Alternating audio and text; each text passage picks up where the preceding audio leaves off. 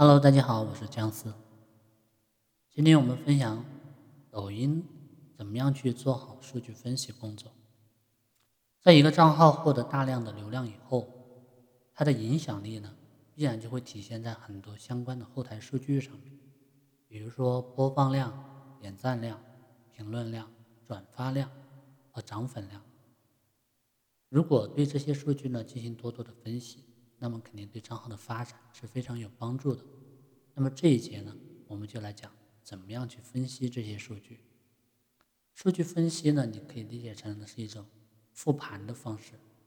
我们能够借此呢去重新梳理之前做过的事情。比如说，当发现某些视频播放量很大的时候，我们就可以分析用户是不是更喜欢这类话题，我们是否可以多输出这类的话题。如果某个视频播放量非常小，不到平常的十分之一，那我们就要分析了，用户不喜欢这个话题，还是说视频质量不好？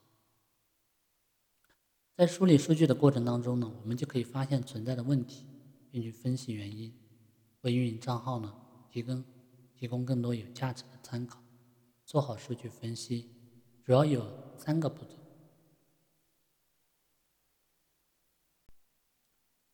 第一个呢，是我们要定期去搜集所有的运营数据。做数据分析啊，一定要以某个时间为一个节点。比如说，我们可以在每周固定的时间整理一次数据，以便对数据呢进行对比。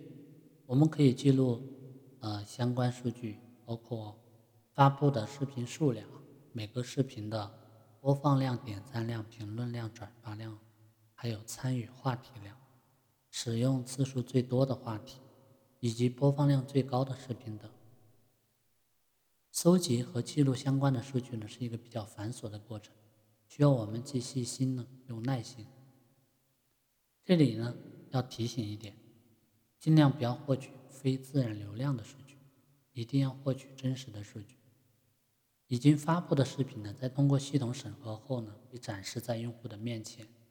用户根据自己对视频的接受度，选择是否看完、是否点赞以及是否评论和转发，这些行为都是自然而然的产生，没有任何外界的干扰。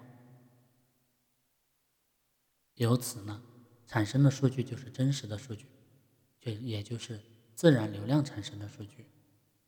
非自然流量产生的数据是指的是在外界干扰下。干扰下产生的数据，比如说你发布的视频后呢，然后转发到了微信群、朋友圈、微博等地方，然后求关注和点赞。如果你的朋友纷纷点赞关注，你的视频自然能获得比较好的数据。但是这些都不是自然流量产生的数据，因为你没办法判断哪些人是因为人情而点赞或关注的，哪些人呢是因为真正的喜欢。而关注、点赞的这种不真实的数据呢，是没有多少参考价值的。我们尽量不要获得非自然流量产生的数据。在运营账号以后呢，特别是在中后期，我们掌握了一定的运营技巧之后呢，就可以再去求关注和点赞。一开始不要做。第二个呢，通过数据整理问题。通过搜集的数据，我们可以整理出一些问题，比如说每周更新的视频数量是否和计划的数量一样，哪条视频的播放量最多，哪条视频播放量最少，哪批视频呢点赞量呢是最多，哪条视频呢点赞数呢又是最少，它们分别又涉及了什么样的话题？整理相应的话题，就可以为最后一步做好铺垫。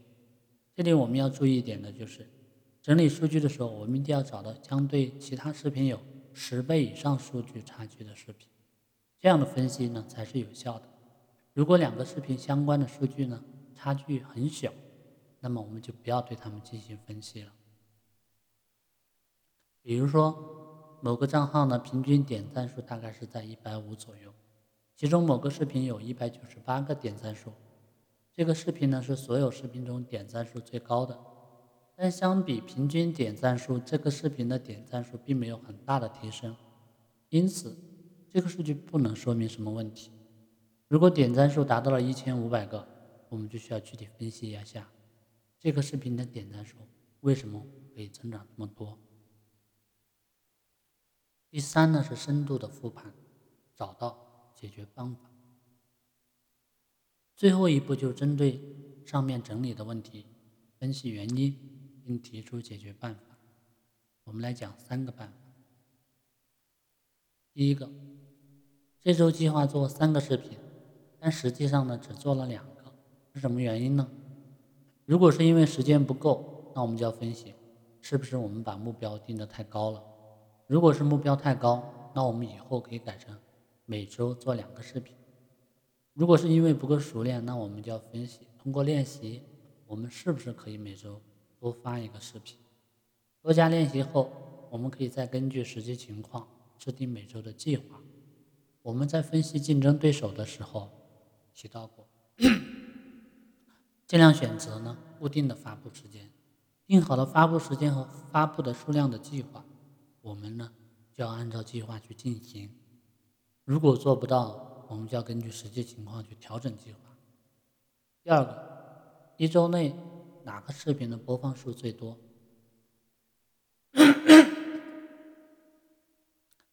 一周内播放量最多的视频的话题。覆盖用户一般是比较多的，也就受众多。比如说一个做家常菜的抖音号，其视频平均点赞大约是二百，但其中一个关于蛋炒饭的视频点赞数超过了两千多，那就证明比较多的用户是喜欢蛋炒饭的这个话题。以后做视频的时候呢，我们可以多做几种不同的蛋炒饭。相反，如果某个视频的播放量特别少，那么用户可能对这个话题不感兴趣，所以我们以后要尽量减少或者避开这种话题。一周内哪个视频的点赞数最多？点赞数最多的视频更受用户欢迎。点赞数和播放量不一样，视频的话题选得好，播放量自然就会多。但这并不代表点赞数呢也会多。点赞数和视频的内容以及呈现的质量是有很大的关系的。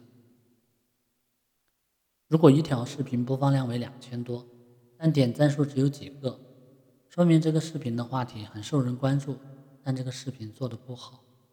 比如这个视频画面模糊，那么我们以后呢就应该注意画质的问题。